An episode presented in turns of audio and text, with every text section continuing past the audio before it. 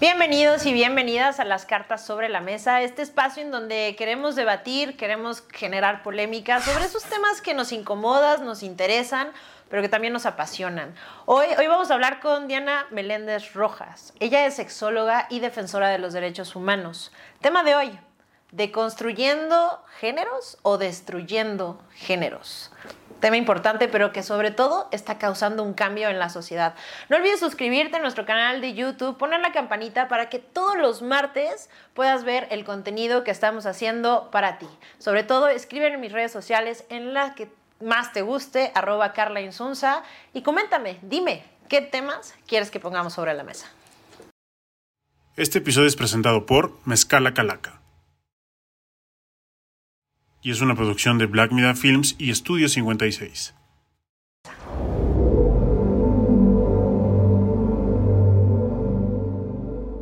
Diana, qué placer tenerte aquí. ¿Cómo estás? No, un gusto. Un gusto, Carla. Pues muy emocionada de que podamos hablar de estos temas y que los pongamos en la mesa. Porque nunca como ahora, estos temas resultan fundamentales. Sobre todo, acabamos de pasar el 17 de mayo, que es el Día Internacional contra la Homo-Lesbo-Transfobia. Y creo que estos son los, los momentos en que debemos de, el mes que viene, es el mes de la diversidad sexual acá en México y en diferentes partes del mundo. En junio entonces. En junio. En todo junio en México hay actividades, en Ciudad de México particularmente, hay un montón de actividades culturales que, el, cuyo tema principal va a ser la diversidad sexual. Y en ese entorno es donde se ponen mesas, pláticas, arte, fotografía. Tienen que checar carteleras porque todo junio en México se viste de arcoíris. Ok, pues justo es todo eso lo que queremos platicar. Ahorita tú dabas términos, todo. El, tema de hoy es de construyendo o construyendo géneros. Eh, Creo que, y justo que se hace el arco iris, yo los invito a los que nos están escuchando en alguna plataforma que nos pasen a ver a YouTube, porque déjenme les digo que trae un outfit Diana que está espectacular. Entonces, eso no se lo pierdan, véanlo en YouTube, por favor. Merece la pena, muy acorde para el tema que estamos tratando hoy. Entonces, eh, a ver, Diana, dices muchas palabras. Hoy en día, afortunadamente, la diversidad sexual está saliendo del closet, vamos a llamarlo. Que a mí me parece algo maravilloso porque creo que no hay nada mejor que el ser humano se sienta a gusto con lo que es, con, lo que siente, con lo que hace. Pero no deja de ser un tema que, por supuesto, eh, ha causado mucha polémica, ha causado debates en, la parte social. Ahorita, bueno, hace tiempo era LGTB, ¿no? Y, y si hablamos quizá lesbiana, gay, bisexual, hay muchos términos que podemos entender muy bien, pero ahora el abanico se abrió. Por supuesto. Y se abrió de una manera impresionante.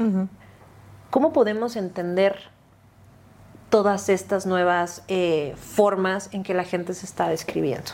Primero tenemos y está sintiendo. Primero tendríamos que entender, Carla, que cada letra del acrónimo es una identidad. Por eso es importante nombrarlas. Hablamos del acrónimo LGBTTIQ+. ¿Por qué tenemos que entender que cada letra representa a un grupo, a una persona, a una identidad, a una vida? Lesbianas, gays, transexuales, transgénero, transvesti, intersexuales, bisexuales. Pansexuales. pansensuales, personas queer. Ahora muchísimas, muchísimas juventudes se están adscribiendo a la identidad queer. ¿Y por qué se inscriben a la identidad queer? Precisamente para esto, para no ser etiquetadas, para que no le pongan el azul o el rosa. Y entonces a nivel social, por supuesto que ha causado una gran, un gran revuelo. A partir de los estudios de, de, estudios queer, precisamente que surgen aproximadamente hace 25 años, en donde vamos a observar que el género ya no es solo esta construcción sociocultural histórica y política, porque el género también tiene un carácter político, sino que vamos a observar que las personas, como bien lo mencionabas hace un rato, empiezan a salir del closet. Me decía una alumna, maestro, es que ahora todo el mundo se define como queer y todo el mundo, los que eran gays, ahora resulta que son trans. Yo doy clases a nivel superior y posgrado. Y me llamó mucha la atención que, que, esta alumna en particular considerara que había como, es que están saliendo como bucarachas de closet, ¿no? Por supuesto, yo no tengo la intención nunca de cambiarle la mentalidad a nadie, puedo no estar de acuerdo contigo, pero moriría por tu derecho a decirlo. Claro. Sin embargo, es justo esto de no tenemos que trabajar, ¿no? Hacerle entender a las personas que la heterosexualidad es otra expresión, pero hay muchas. Hay muchísimas.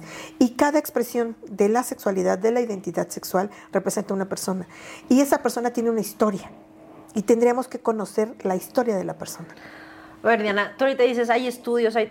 Para poder, creo, realmente quitar tabús, para poder realmente entender, como seres humanos a veces necesitamos eh, que algo respalde, ¿no? Y decir, a ver, ¿qué es lo que está pasando? ¿Quiénes avalan estos estudios? Cuando dices, ¿han hecho estudios? ¿Qué es ¿Qué, institución, qué facultad es quien estudia este tema de, eh, de la sexualidad en este punto, ¿no? del LGTB? Mm, bueno, yo creo que en, México particularmente, te voy a hablar de, México, tenemos personas que han construido estos estudios, que tienen toda una historia. Te puedo hablar de un doctor el doctor Javier Lizárraga, por ejemplo, que es un antropólogo y que él fue de los primeros antropólogos sociales, que empezó a poner el tema en la mesa de la diversidad sexual y que él es parte de un movimiento que se gesta a finales de los 70 en donde ellos políticamente salen a manifestar que son homosexuales. La primera marcha a finales de los 70 en México estaba hecha por un puñado de hombres, que de hecho Nancy Cárdenas, esta mujer teatrera, guionista, es una mujer que, que, rompió paradigmas porque ella es justo la que sale con, en una entrevista que causó una enorme polémica en su época, donde le está entrevistando Jacobo Sablodo, es que ella dice, soy lesbiana. Ok. Ajá. Entonces, ella es una de las mujeres que empiezan a, empujar el movimiento de México de la diversidad sexual. Y de los estudiosos del doctor Lizárraga tenemos a un Juan Jacobo Hernández, que yo te podría nombrar como, desde mi punto de vista, de las personas más importantes en México, vivas, vivas. Tenemos muchos más, pero vivas, que Juan Jacobo acaba de cumplir 80 años, el doctor Lizárraga va por esa edad, y que son la historia encarnada de la diversidad sexual. Por ¿Ellos son psiquiatras, psicólogos, antropólogos? El doctor este, Lizárraga es antropólogo social, doctor en antropología social. Y Juan Jacobo Hernández tiene una licenciatura en letras, es politólogo. Son gentes que te, lo juro, tú te puedes hablar con ellos. Yo que tengo el honor de, haber estado en espacios con ellos y el honor de tener su amistad, yo me quedo así. Y síganme contando, y síganme contando. Entonces, en México tenemos esta representatividad. Por supuesto, tenemos personajes también muy importantes. La doctora Gloria Cariaga, psicóloga, en la facultad, todavía ella sigue elaborando, en la Facultad de Psicología de la UNAM, en donde fueron personajes que desde la academia empiezan a, visibilizar estas otras identidades no heteronormativas. Entonces en México sí tenemos como mucho que rescatar. De hecho, todas las personas que seguimos empezamos a trabajar con, bibliografía, yo por lo personal, con la bibliografía del doctor Javier Lizárraga, en donde empieza a desmitificar todos, todos los temas que tienen que ver solamente con la heterosexualidad. Pero a ver, Diana, eh, la homosexualidad, como lo habíamos planteado de la forma que conocíamos que era muy, muy sencilla, ¿no? Gay, lesbiana, heterosexual, o sea, como que er, eran muy claros. Ya tenía un camino andado, ¿no? Ya ubicábamos y respetábamos y la sociedad ya estaba con, con, estos temas ya familiarizados. Pero hace un tiempo para acá empezamos con todos estos eh, nuevos contextos que ahora han tomado tanta fuerza buscando obviamente el estar en algún lugar de la sociedad. Y así como ha habido gente que dice, pues mira, la verdad es que lo que hagan en su intimidad, pues no es mi tema, no lo entiendo, pero lo respeto, ¿no? Algunos simplemente no han volteado a ver ese tema, pero han habido muchos que no pueden con esto, ¿no? Hablando, por ejemplo, el lenguaje inclusivo, ¿eh? Sí. ¿No? A mí me encantaría que nos dieras un poco tu punto de vista qué onda con el con la E, ¿no? El, el EYE. Este, ¿cómo, ¿Cómo vas preparando a la sociedad como para un cambio así, ¿no? Donde de la noche a la mañana hay que, hay que ver todo un abanico, hay que entenderlo, pero sobre todo hay que respetarlo para poder vivir en paz todos, ¿no? Por supuesto, y esto tiene que ver con el artículo primero constitucional. O sea, no es una prerrogativa de que las personas no discriminen, es una obligación jurídica. Claro. Ahí está en el artículo primero constitucional. El lenguaje inclusivo o incluyente se ha vuelto también un tema de debate.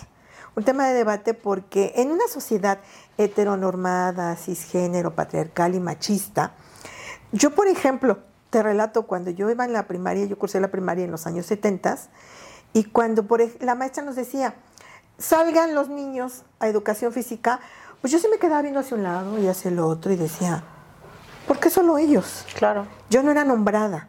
Yo creo que fue una, una niña muy, no era una niña normal, era una niña muy loca. Y dice, ¿y por qué nosotras no? Y yo tendría siete, ocho años. Claro, cuestionabas, que aparte es una maravilla el poder tener el sentido de cuestionar. Toda la vida, toda la vida me pregunto. Y yo me voy a seguir preguntando hasta el último día que me muera. Y yo decía, ¿por qué no nos nombran? Con el paso de los años, y cuando ya tuve la oportunidad de, estar en la docencia, yo he dado clases desde este, educación básica hasta posgrado. Y yo siempre nombraba, antes de que Fox pusiera de modo chiquillas y chiquillos, mexicanos y mexicanas, yo ya nombraba a las niñas, porque lo que no se nombra no existe. Entonces, cuando tú estás trabajando con lenguaje incluyente, si las personas no se adscriben a un pronombre como él o ella y prefieren ser ella, entonces tú les tienes que nombrar para que se sientan que están siendo notados, para que se sientan visibilizados. ¿Qué es lo que muchos eh, dicen, no? O sea, es que no, no te estreses con cómo le tengo que hablar y qué lo... Pregunta sus pronombres. A eso es lo más sencillo del mundo. ¿Cómo quieres que te llame? Así es. Y en Santa Paz. Es muy sencillo y a veces se nos conflictúa mucho. Pero ¿no crees, Diana, que se nos conflictúa mucho porque también el ser humano o, nosotros hemos estado educados y hemos hecho que tiene que ser negro o blanco? O sea, me explico, era la niña o el niño. Claro. Este, te digo, ¿no? O eres alto o eres chaparro, o eres gordo o eres flaco. O sea, creo que también nos pusimos en un esquema donde no hemos logrado saber que hay grises. Así es. Y justo es lo que hay muchos debates en este tema y hay mucha gente que dice, no, no, no, es que a ver, por ejemplo, el tema de X letra, no quiero mencionar ninguna para no ser, este, no, no poner alguno tal cual en la lupa, pero es que eso no existe. Es que eso no puede ser. Es que se tienen que definir. Es que, ¿por qué tenemos esa necesidad?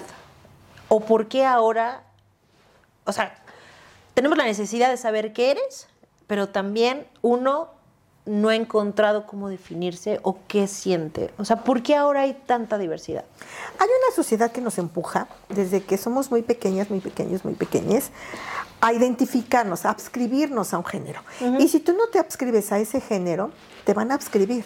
Y el primer sistema social culturizante son las familias. Claro. En México se identifican, en el último estudio del 2017 del Instituto de Investigaciones Sociales de la UNAM, 11 tipos de familias en México. 11 más los que se van sumando, se han sumado más, pero todavía no se, no se ha publicado. ¿Cuáles son esos 11 tipos de familias? Vamos a encontrar familias construidas, familias homoparentales, familias uniparentales, inclusive familias interespecie. ¿Cuáles son las familias interespecie? Una familia de una o de dos personas donde hay un animalito de compañía. Y este animalito de compañía se vuelve parte del vínculo afectivo, sin humanizarlo, pero se vuelve parte del vínculo afectivo. Okay. Vamos a encontrar los tuyos, los míos, los nuestros. En México, las familias nucleares tradicionales, mamá, papá, hijitos, son de las familias menos atípicas que vamos a ver en nuestro país. Vamos a encontrar familias monoparentales, en donde hay tres generaciones de mujeres cuidando e, e hijos e hijas. La abuela, la mamá y la hija y entonces la abuela cuida a los nietos o a los bisnietos y esta es la, ya sabes, ¿no? En México tenemos un terrible problema en que tenemos muchos padres que se van por cigarros y ya no regresan. Claro, sí, es, un mal. Es un, es un, no sé, yo creo que es una enfermedad endémica, una enfermedad endémica, ¿no? Es muy contagiosa. Ahora me parece fabuloso, o sea, no, no, no quise hacer todo el tema, pero que ya hay un, un padrón de deudores pensionarios. Porque con esta construcción binaria, donde solo, como bien dices, están negros y blancos, entonces nos colocamos en este binarismo sexual, en donde solamente cabida para hombres y para mujeres. Y toda esta parte enorme queda vacía, la gente no está mirando. De repente eh, estaba escuchando unos chismillos del, espectáculo y estaba viendo que la ex esposa Amber Heard tuvo una pareja lesbiana y le estaba viendo con una amiga y me dice, oye, está, salió de closet, le digo, a lo mejor es bisexual y hasta ahorita se atrevió.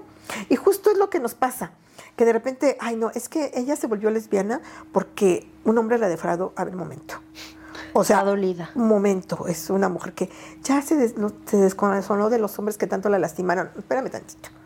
El que tú explores que hay otras alternativas de placer y de erotismo no quiere decir que estés despechada.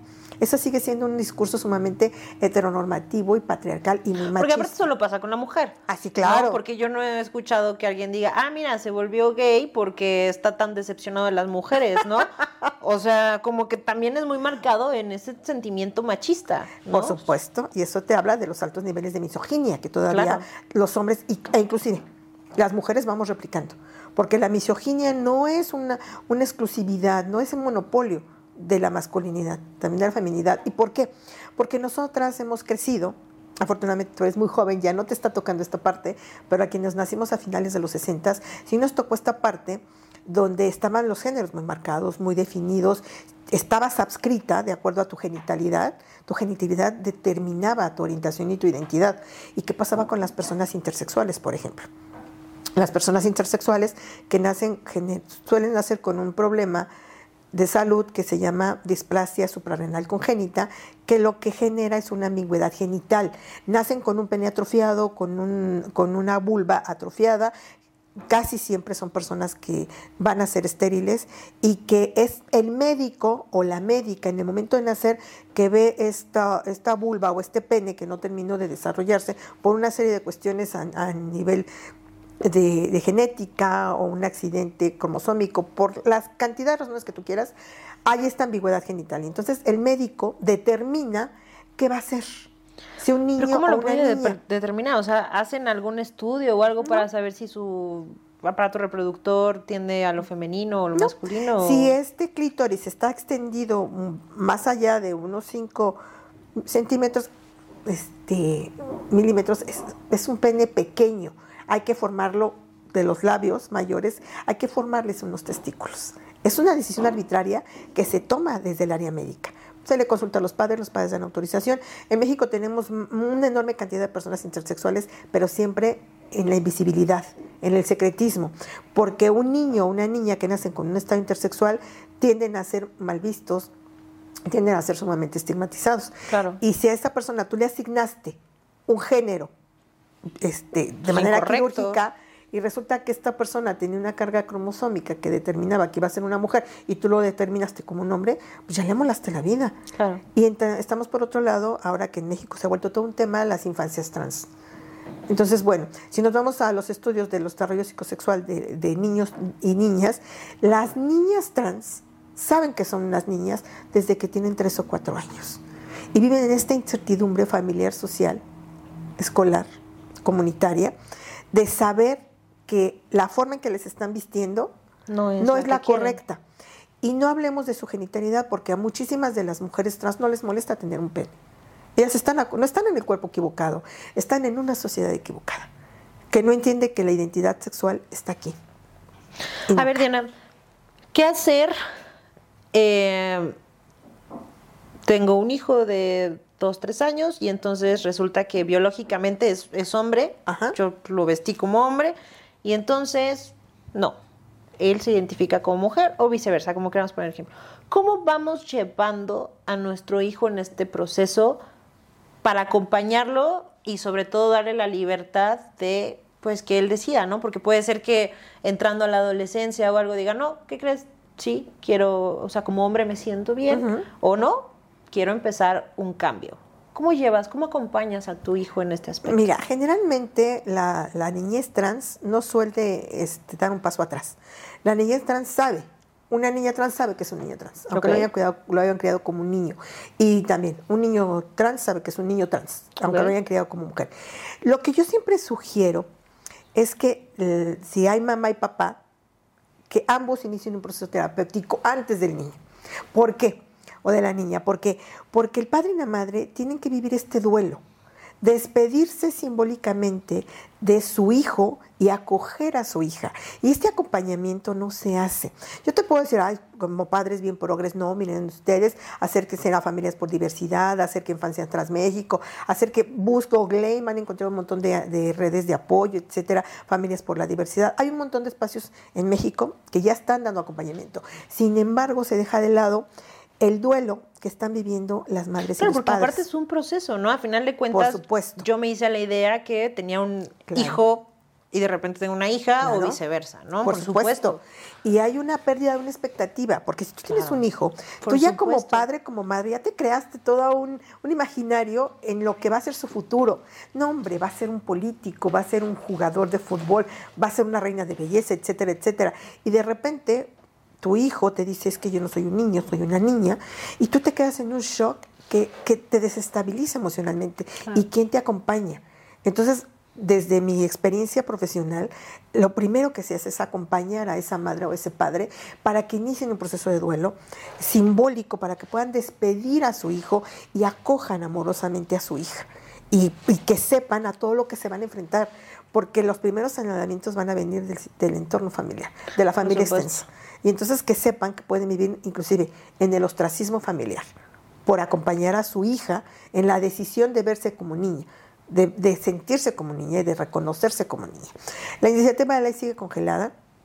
Ha habido algunos avances. ¿Qué pasa con la parte médica? ¿Ya está aprobado el que puedan tomar un tratamiento siendo menores de edad? Todavía no, todavía no, todavía no. Es, esa es la- una de las partes que ha sido como un poco complicada porque por supuesto están en desarrollo. Claro. Sin embargo, lo que sí se procura es que ya en las adolescencias trans empiecen a medicarse con inhibidores que retrasen el, el proceso de, me- de primera menarca, por ejemplo. Porque para un niño trans, el proceso de la primera menarca es un proceso traumático. El crecimiento mamario es un proceso traumático porque es, eh, los senos no son parte de su corporalidad. Claro. La menstruación no, se, no les identifica. Y en el caso de las niñas, de, de las niñas trans, bueno, también retrasar el cambio de voz, el crecimiento del vello facial, etcétera. Por eso ha sido un, un tema complicadísimo, porque a nivel médico hay algunos factores que todavía se- en México se siguen Sí, hay estudiando. algunas lagunas todavía, Sí, hay muchas lagunas todavía. Tania Vázquez es una madre eh, abogada y es una de las más este, reconocidas activistas en, en México por las infancias trans, porque ella es madre de, de un, de un adolescente trans que ahora ya cumplió los 18, Ok. pero Tania, no- ella, es, ella es quien sube como abogada el proyecto de ley y tiene mucho tiempo peleando por, por el derecho que, que la niñez trans tiene a ser reconocida en los espacios educativos sobre todo, donde sabemos que el tema del bullying contra las, las infancias que se, se ven diferentes, si te bulean por gordi, por, por un Por tema de lentes, gordofobia, ¿no? o sea, es- por A cualquier por tema usar somos lentes. buleados, porque el, el México es un país altamente discriminatorio. Claro. Te, te bulean por blanquitud, por negritud, por delgadez, por, por obesidad, por lo que tú quieras, eh, eh, sobre todo en la primaria. Es el, en el espacio donde el bullying incrementa y en la secundaria, bueno, se consolida. Imagínate tú una niña trans que va y que por supuesto se comporta como una niña, pero que es mirada desde la otra edad como un niño. La cantidad de violencias que recibe. Diana, uno de los temas más importantes que como padres tenemos que tocar en algún momento con nuestros hijos es el inicio de una vida sexual, Por supuesto. ¿no? En algún momento se tiene que tocar. ¿Cómo hacemos ese approach? ¿Cómo hacemos ese acercamiento cuando tenemos un hijo que o puede ser trans o puede eh, ser homosexual, lo que sea? ¿Cómo lo empezamos a acercar? ¿Cómo lo, cómo lo llevamos? El uso de la tecnología, yo creo que a mí me da terror la inteligencia artificial, pero te lo juro. Ya lo hablamos en uno de los episodios y quedamos bien espantados. No, y me da un montón de miedo porque yo los- seguramente ustedes y, y to- todas las personas que nos están viendo leyeron el libro de, de Huxley, de, de este, Un Mundo Feliz, y bueno, y estamos en ese mundo feliz, leyeron a Orwell, estamos en plena teoría orwelliana de 1984, y esas cosas que se escribieron en los años 30 del siglo pasado lo estamos viendo ahora, ¿no? Sí, el futuro nos alcanzó. ya nos acaso y nos está rebasando. Y lo, el único, ah, muchas cosas que yo le veo a la tecnología es que si tú como madre, como padre de, de, de un, de un niño de, de la diversidad, googleas apoyo terapéutico, padres, madres, etcétera, y te van a salir, te van a desplegar un montón de páginas reales, científicas de acompañamiento. Es un proceso difícil para padres y para madres, muy complicado.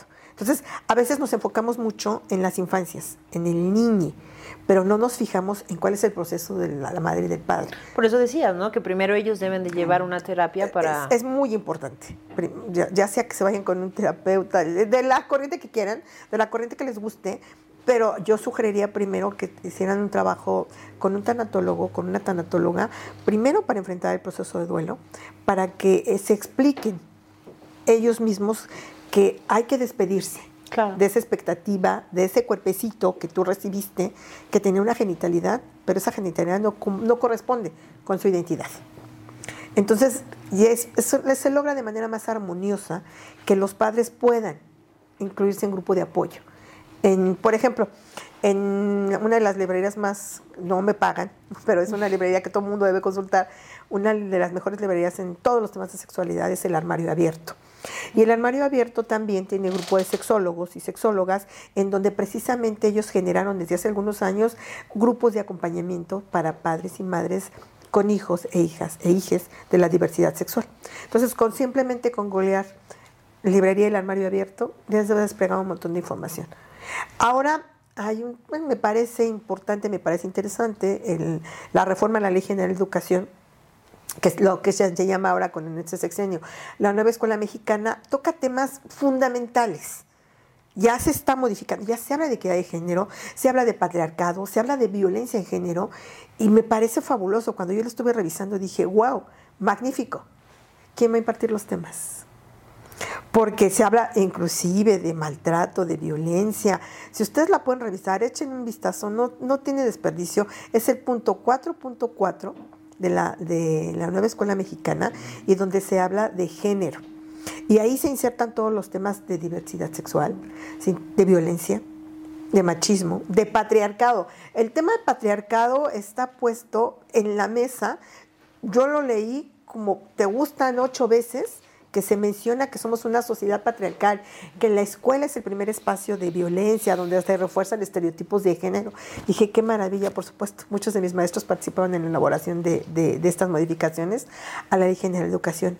Pero, si tú, por ejemplo, eres una maestra o una profesora de primaria, que además eres ultraconservadora, pero además eres cristiana o testiga de Jehová, ¿cómo le vas a hablar de temas de diversidad sexual a tu alumnado de quinto sexto? Ya no hablemos de primero segundo, que la educación básica tendría que tocar estos temas desde preescolar, de sexualidad, de educación integral de la sexualidad. Pero ¿cómo le vas a hacer? ¿Cómo separas lo que, lo que has construido tú desde tu individualidad, desde tus creencias, desde tus valores, desde tu construcción como individua y, y te vas del lado de yo soy una profesora y tengo que impartir estos temas? No puedes. Difícil. Cuando yo trabajaba en una zona complicada, en la zona de Tepito, en el 99-2000, yo egresé como educadora sexual de una de las mejores organizaciones que había, porque había, había por supuesto, en apoyo para personas con VIH. Se llama AVE de México. Y entonces yo tenía que salir con una propuesta educativa. Y wow, yo estaba trabajando afortunadamente en esos momentos en escuelas primarias básicas en la zona de Tepito.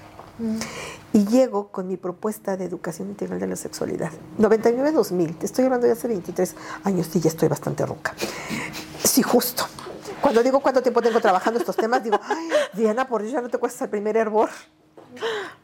Y fue como encontrarme con mi directora, éramos un equipo de educación especial, de la Dirección de Educación Especial de USAER, y le presenté lo que yo pretendía hacer. Y se quedó impactada, ya tenía cinco hijas, y me dijo, Diana, dalo, vamos a venderles a los directores de las primarias esto, porque el tema de sexualidad nadie lo quiere dar. Y logramos hacerlo. Curiosamente, los primeros obstáculos graves que yo enfrenté fueron profesores y profesoras, no madres y padres, profesoras y profesores. Y eso se vuelve todavía un problema que se sigue viviendo veintitantos años después de que yo inicié con este proceso, donde nosotras terminamos el ciclo escolar, por lo menos en cada una de nuestras escuelas, con tres, cuatro niñas menores de 13 años embarazadas. Se me hace a veces, por ejemplo, cuando hablábamos de inteligencia artificial en otros de los episodios, eran cambios que todos los días estamos teniendo. Y tú me estás hablando de un proyecto de hace 20 años. 23 años. Oh, qué cosa. Pero ya no hagamos tantos Casi números, 24. pero tiene un montón Tiene un de montón, tiempo. Tiene más de dos décadas. Ustedes consideran que tiene más de dos décadas. Y parecería que en vez de avanzar, vamos hacia atrás. Así es. El tema de hoy, de construyendo o destruyendo los géneros. Parecería, eh, porque no solamente es hablar de un tema de diversidad sexual, el construir o deconstruir los géneros.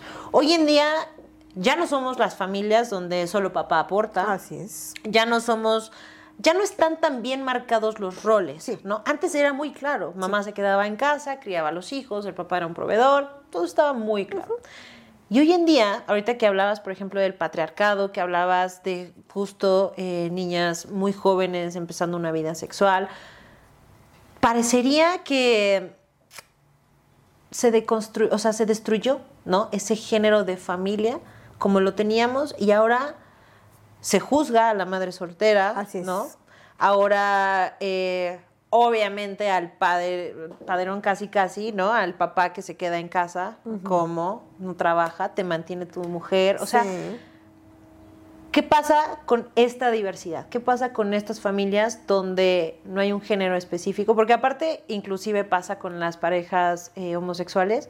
Una de las preguntas es, ¿pero quién es el hombre y quién es la Oh, mujer? sí, terrible. Y es como de, pues, como porque tiene que a fuerza ver Terrible. el hombre y la mujer en la relación, ¿no? O sea, puede ser que alguna sea más femenina o puede ser más masculina, lo que tú quieras, pero no quiere decir que jueguen ese rol. Sí. ¿Cómo jugamos esos roles ahora en las familias? Sea en una familia eh, heterosexual, una familia de diversidad. ¿Cómo estamos jugando ahora los roles? Fíjate que desafortunadamente todavía lo que tocas de mencionar es un hecho que se, se presenta de una manera tan espantosamente cotidiana que a mí me sigue alarmando. Claro. Porque en las parejas de la diversidad sexual, parejas homosexuales, parejas lesbianas, y parejas trans, se siguen ellas moviendo desde el espacio de la heteronorma, en donde tú eres la que cocina, tú cuidas a los animalitos de compañía, o si adoptamos un bebé, tú lo cuidas y yo me salgo a proveer, entonces tú eres el ama de casa y yo soy el proveedor. Pero son homosexuales, o pero son lesbianas, o pero son trans. Y sin embargo, se siguen moviendo desde este espacio de la heteronorma. Porque por alguna extraña razón que todavía no alcanzo a entender, y me voy a seguir preguntando, tenemos que encajar Justo lo que te iba a decir, ¿no crees que es una necesidad humana en que tenemos que saber qué nos toca o cómo nos toca tenemos hacer que las encajar. cosas? Justamente, justamente, tenemos que encajar en este espacio de la normalidad. Y entonces, las personas como yo que no encajamos, yo, por ejemplo, yo soy una mujer heterosexual, pero yo no cocino, porque soy malísima, a mí se me quema el agua. La verdad, yo soy bien perezosa para hacer cualquier labor propia de mi género. Yo me, me burlo mucho de mi hermana, la más chica, porque de repente tiene una niña que está en, la, en sexto de primaria y estamos hablando por teléfono y de repente mi hermana está peinando a la niña. Le digo, ¿qué haces? Me dice, peinando a Camila. Ah, ok, haciendo las actividades propias de tu género. Mi hermana se muere la risa.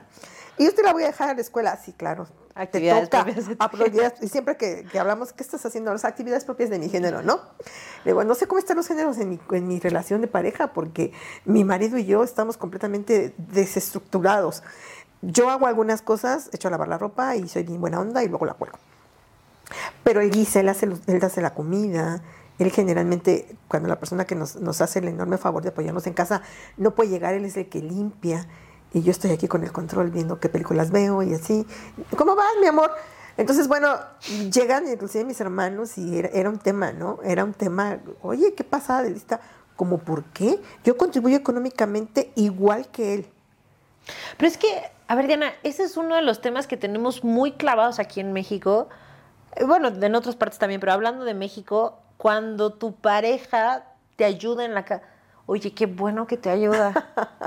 Esa es la palabra Oye, clave. qué buena onda. Ay, es un encanto tu novio porque lava los trastes. Ay, te cocina mi vida. Es un detallazo. Oye, como por. Tenemos que empezar a cambiar inclusive el lenguaje. Claro, o sea, yo El creo lenguaje. que una cosa es que me apapaches un día y porque sabes que me encanta X cosa que haces de cenar y entonces un día llegué, hiciste eso como el motivo de, oye, te quería consentir y te hice esto.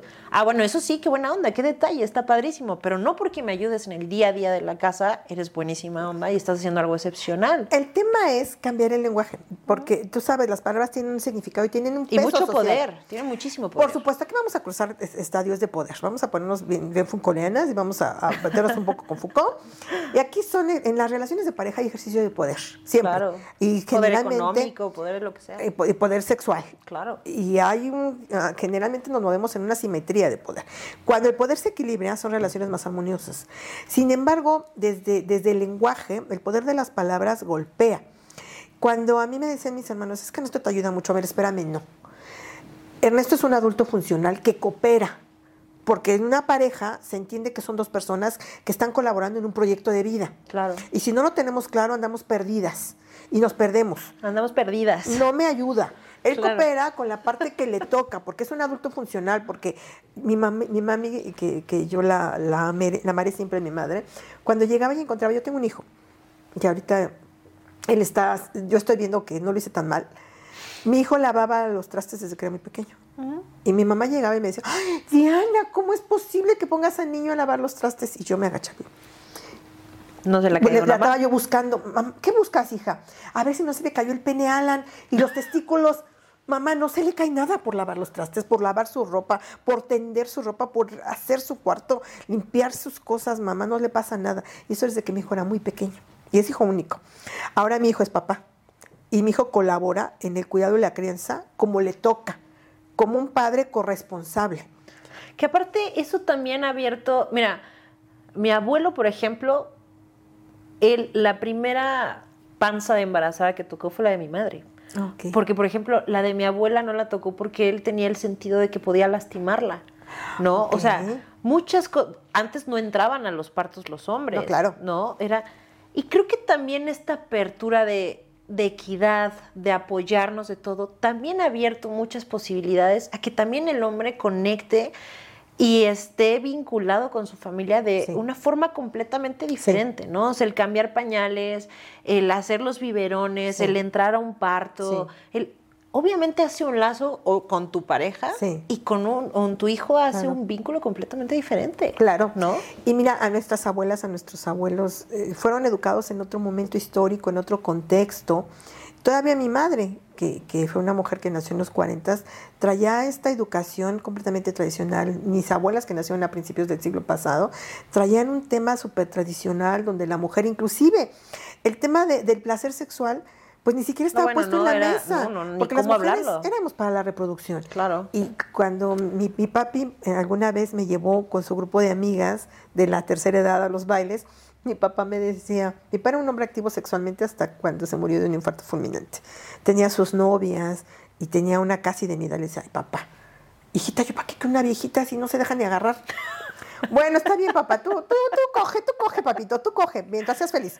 Entonces mi hermana, la mayor, decía, "Ay, Diana, ¿cómo puedes hablar así con mi papá? Oye, ¿qué crees que lo mantiene tan feliz? Tiene una vida sexual activa, es un adulto de más de 75 años, pero pleno. Papá, nada más abusado con el Viagra porque tú eres, este, tienes, eres hipertenso, eres cardiópata, sí, hija, no te preocupes. Y cuando mi papá me invita en una ocasión a darles una pequeña charla de, de sexualidad en la tercera edad a sus amigas de- del club de baile, fue una experiencia hasta dolorosa para mí, Claro. Carla, porque la mayoría de las mujeres que estaban ahí fluctuaban entre los 65 y los 75 años y ninguna había tenido un orgasmo. Cuando yo les pregunté si, si alguna vez se habían tocado, me hicieron una cara de susto. Claro. No, las mujeres no nos tocamos guácala, fucha, o sea, eran expresiones de asco. Y te duele, te duele Porque, porque... porque es un asco a ti misma. Claro, pero ellas fueron cre- creadas de esta manera, creadas de esta manera, y entonces de construir toda una serie de cuestiones religiosas, sociales, familiares. Bueno, estaba el famoso hecho de eh, en casa una dama y para la cama una, prostituta, ¿no? ajá, el, O el sea, dicho era una dama en la mesa y una puta en la cama. Y eso era, o sea, muchas mujeres justo vivieron una vida sexual únicamente reproductiva, y realmente el hombre cuando quería hacer y deshacer, pues iba a las casas de citas Ajá, o donde e fuera y ahí desfogaba todo. Que, que justo es eso, o sea, por ejemplo, también deconstruyendo y construyendo géneros, tú, sexóloga, una de las grandes faltas de comunicación que a veces yo veo con amigos en sus relaciones, en todo, es ¿por qué nos da tanto miedo hablar del sexo? ¿Por qué nos da tanto miedo el... O sea, a veces cuando hablas con tu pareja, es, eh, a ver, no te vayas a enojar. O sea, todo bien, estoy bien, me siento bien, Pero- ¿no? O sea, ¿por qué, ¿por qué no llegar y decir, oye, todo dar, pero, oye, quiero probar esto, oye, ¿y si hacemos esto? O, oye, no me estoy sintiendo bien, algo Sí. está faltando. ¿Por qué nos da tanto miedo hablar de eso con nuestra pareja? El mejor sexo que existe es el sexo oral. Y no me refiero a cunilingüis, no me refiero a una, a- a una buena chupadita genital, no. Cuando tú te pones a hablar con tu pareja de lo que te gusta y de lo que no te gusta, a los hombres hay una masculinidad muy frágil. Claro. Entonces los hombres en este país se siguen educando a través de la pornografía. Y esa es una realidad. Y es que su virilidad la que está de por supuesto. medio. Y en México todavía tenemos una construcción de una falocracia. Y la masculinidad está en el tamaño y en el alcance de la erección. El tamaño del pene y el alcance de la erección. ¿Por qué? Porque hay un imaginario colectivo en donde tú tienes que tener un pene de 20 centímetros eh, que te va a durar erecto mucho tiempo y que además vas a eyacular como 3 litros a 3 kilómetros. Porque todo eso te lo dice la pornografía. Claro. Y entonces cuando tú traes esta deformidad, por supuesto, traes una construcción. Yo acompaño terapéuticamente a hombres muy jóvenes que presentan algún tipo de disfunción en su vida erótica. Y la gran mayoría es o eyaculación precoz o disfunción eréctil. Pero son hombres muy jóvenes que no tienen una patología subyacente que a mí pudiera decir, bueno, hay una diabetes, hay una, lesión en médula, etcétera. No, es un tema psicoeducativo. Es que, ¿sabes qué, Diana? Yo soy ejaculador precoz. ¿Cuánto tiempo duras en penetrar? No, pues no sé, 20 minutos y ya. ¿Y te consideras precoz? Es que debería durar 40. A ver, espérame. ¿Por qué? ¿Por qué crees que tienes que durar 40 con una erección que te puede generar un problema médico que se llama preapismo, que es una erección prolongada y que es una urgencia médica? Bueno, porque los hombres estamos hechos como... Y entonces te empiezas a escuchar estos discursos machistas patriarcales en donde toda la virilidad, masculinidad está depositada en el pene y en el tamaño del pene. A un hombre lo puedes devastar si le dices que tiene el pene corto, que tiene pene chiquito. Ah, claro, lo pues una de devastas las más grandes ofensas es y lo que terrible es eso. o que es malo en la cama, ¿no? Además los hombres aprenden de oídas, de lo que me dijeron, de lo que ven en la pornografía. Y la realidad es que hay una enorme serie de mitos con respecto al- a la masculinidad un poco tóxica, en donde los hombres son buenos porque son buenos. Y a lo mejor te está metiendo el dedo para estimularte en, en la vulva y en la vagina, pero está buscando petróleo, ¿no? Y dices, espérame, ahí no lo vas a encontrar, busca en otro lado, porfa. Espérate, así no es. Pero como no lo charlamos, Es que justo como no lo dices, porque también obviamente para la mujer pues tampoco es que la pornografía sea esa realidad, ¿no? Ni vas a gritar quizá como Así te es. están gritando ya, ni te vas a dejar golpear como golpean. o sea, es. hay muchísimas cosas que... Y, y que aparte, el que quizá con una pareja digas, es que teníamos una sexualidad maravillosa, no quiere decir que las... Ahora sí que la misma receta te va a funcionar por con tu pareja de ahora, Por ¿no? supuesto. Pero justo, todo es hablando entonces. Se tiene que hablar. Pero Se ¿cómo tiene- quitarte se ese tiene miedo? que hablar. O sea, porque Podríamos todo el mundo ir- lo hemos escuchado. Es que habla, habla, pero... gradu- gradualmente. Mira, por ejemplo, si está tocando tus senos de una manera en que te los quiere arrancar y dices, espérame, no, la prótesis se va para allá. Tú le tomas su mano con la tuya y sobre, cuando él te está tocando, tú pones de una manera más suave. Detienes el movimiento tan brusco que te lastima y lo empiezas a hacer tú sobre la mano de él. Encima de que no va a lastimarte, te va a estimular y se va a estimular él. Y él también ya va, va a sabiendo entender, el caminito. va a entender. Es que me encantó cómo lo hiciste esta vez. O sea, le vas a dar aplauso. Si él de repente anda haciendo un cunilinguis y entonces te mete dos dedos y te, "A- a- espérame tantito, si estamos chupando tranquilos, si estamos aquí porque te vas para abajo. Le mueves la cabeza suavemente y lo dejas en donde tú quieres. Igual, si tú le estás practicando una deliciosa felación y de repente pones los dientes, o sea, espérame, es que tampoco lo aprendí en un manual. Dime cómo te gusta. Levantas el rostro y ves su cara. Si la cara es de, de dolor, no metas los dientes, por favor. Por favor, se los pido porque seguro que me les va a doler mucho. Entonces, si tú lo vas a masturbar, tienes que observarlo. Y cuando estés, la- lo- la mejor, el mejor momento es el poscoito. En el poscoito no le vas a decir, oye, es un idiota, deberás ser ese peor amante que he tenido. No se lo vas a decir jamás, nunca. Claro. Pero le vas a decir lo feliz que te sentiste. Y que te da gusto que puedan hacerse felices los dos. Y sobre todo que después... Porque aparte yo creo que eso, y no solo en el sexo, en, en general en el ser humano nos gusta que... O sea, si me vas a dar una queja, pero también dame un aplauso. Por supuesto. ¿No? O sea, es como en el trabajo, no llegas y le dices, oye, qué pésima presentación, ¿no? Oigan, chicos, muy buena junta, todo, pero en la presentación hay que hacer estas modificaciones. Trabajas desde el FODA. Exacto, ¿no? Hay que trabajar el FODA en Oye, muy sexualidad. bien, la pasé Fortalezas, increíble. oportunidades. Sí. Exacto.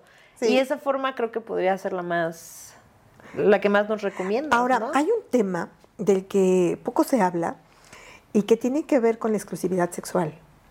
Eh, La mal llamada fidelidad, que yo no creo en ello, me parece que tiene un tepa, es un tepa, la monogamia obligada, porque las personas no somos monógamas por naturaleza. Hay una imposición del, del capitalismo a la monogamia, Pero si tú tienes deseos de tener exclusividad sexual con tu pareja, haces un acuerdo de exclusividad sexual. Por supuesto que esto va a romper paradigmas. ¿Por qué me estás hablando de, de exclusividad sexual cuando se supone que, tú eres exclusivos. exclusivo? No es cierto. Esa es una utopía. No es cierto. Las personas no somos exclusivas sexualmente. Tú te vas de viaje y de repente pues alguien se presentó por ahí y dices, bueno, no se va a enterar, pues, ah, una cogidita no se le niega a nadie, así como un vaso con agua, pero no se lo vas a ir a decir. Claro. Y además vas a tener todo el cuidado del mundo para no traerte un bichito por ahí. Sí, bueno, obviamente todo con las responsabilidades que tenemos. Tu sexualidad y tu erotismo es tuyo. Por lo tanto, es- ahí- aquí, aquí entra un tema bien importante, ¿no? Cuando en Veracruz se quiso criminalizar a las personas que viven con VIH, porque eran este, asesinos, ¿no? Espérame tantito. Tu salud sexual es tu responsabilidad, no del otro. Si tú no le exiges, si no negocias el condón con la persona, la responsable eres tú, no el otro. Entonces, Sí, y, y que aparte como mujeres, sobre todo nosotros que cuidar un montón porque estamos mucho más propensas. Y sí, o sea, que no limites tu libertad sexual y Claro. que no limites lo que se te antoje, pero Y si la persona Con no los quiere, cuidados. no quiere negociar, pues tú sacas tu condón femenino, muy chula, te lo pones y hasta te va a estimular el clítoris. Dices, bueno, si no quieres amigo, pues entonces no hay. Claro. No hay, no hay. O sea, el condón no se negocia en la salud sexual. Pero si tú tienes la certeza que tu pareja tiene exclusividad contigo, vale, adelante. Pero ¿cuántas de nosotras tenemos la certeza? ¿Cuántos de los hombres que nos ven tienen la certeza? Sí, ¿Cuántas parejas tienen la certeza de porque que no hablamos de exclusividad sexual, ¿no? Y eso es un tema que sí es importante. En terapia de pareja yo lo trabajo o sí o sí. Hablemos de exclusividad sexual. Hay parejas mu- muy abiertas, inclusive parejas poliamorosas, pero lo saben. Tenía una amiga, quiero mucho, que me decía, oye Diana, yo creo que yo soy poliamorosa. Y yo le digo, ay, ¿cómo por qué? Se me hizo bien interesante, ¿no? Digo, ay, ¿cómo por qué? Mira qué bueno que te abres una mujer trans.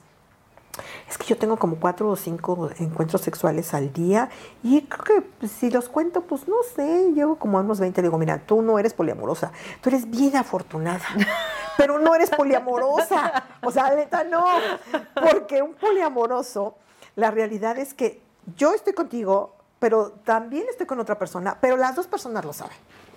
Y hay un acuerdo entre las tres o las cuatro personas en que vamos a tener vínculos afectivos quizá no eróticos. Porque a veces confundimos que en la relación de pareja tiene que haber necesariamente vínculos eróticos. Claro. Y en las relaciones de pareja muchas veces pueden ser muy sólidas sin que haya de por medio vínculos eróticos. Hay vínculos afectivos y hay una construcción de pareja. Sí, ya hiciste unas raíces diferentes, ¿no? Así Quizá es. ya hiciste familia o ya tienes muchas cosas en Las común relaciones que se ya, transforman. Claro, vas haciendo esos vínculos. Diana, me podría pasar 100 horas platicando contigo definitivamente, pero el tiempo no es justo a veces, pero vamos a pasar a tus cartas. Perfecto, me encanta la idea. Saca tus tres cartas o una por una, como tú quieras. Una por una me late. A ver. ¿Cuál es tu hobby? El cine.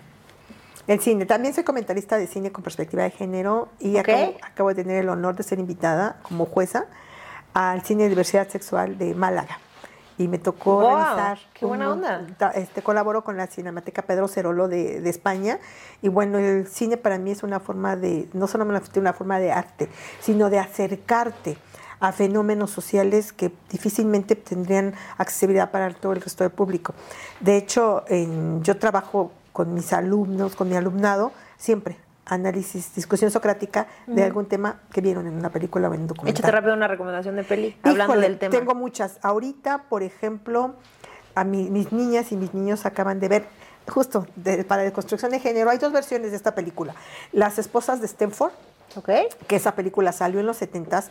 Buenísima la primera versión de los 70s. En los 2000 se hizo una versión un poco endulcorada con una pareja gay, con Nicole Kidman. Esa se llamó Las Mujeres Perfectas.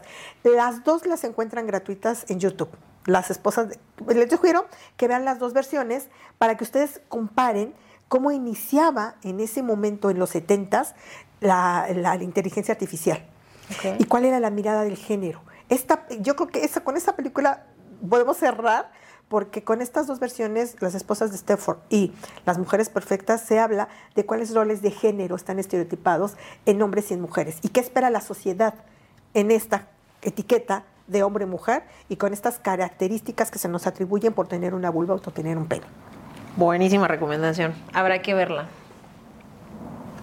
A ver. ¿Qué es lo que más admira de una persona? Híjole, su inteligencia.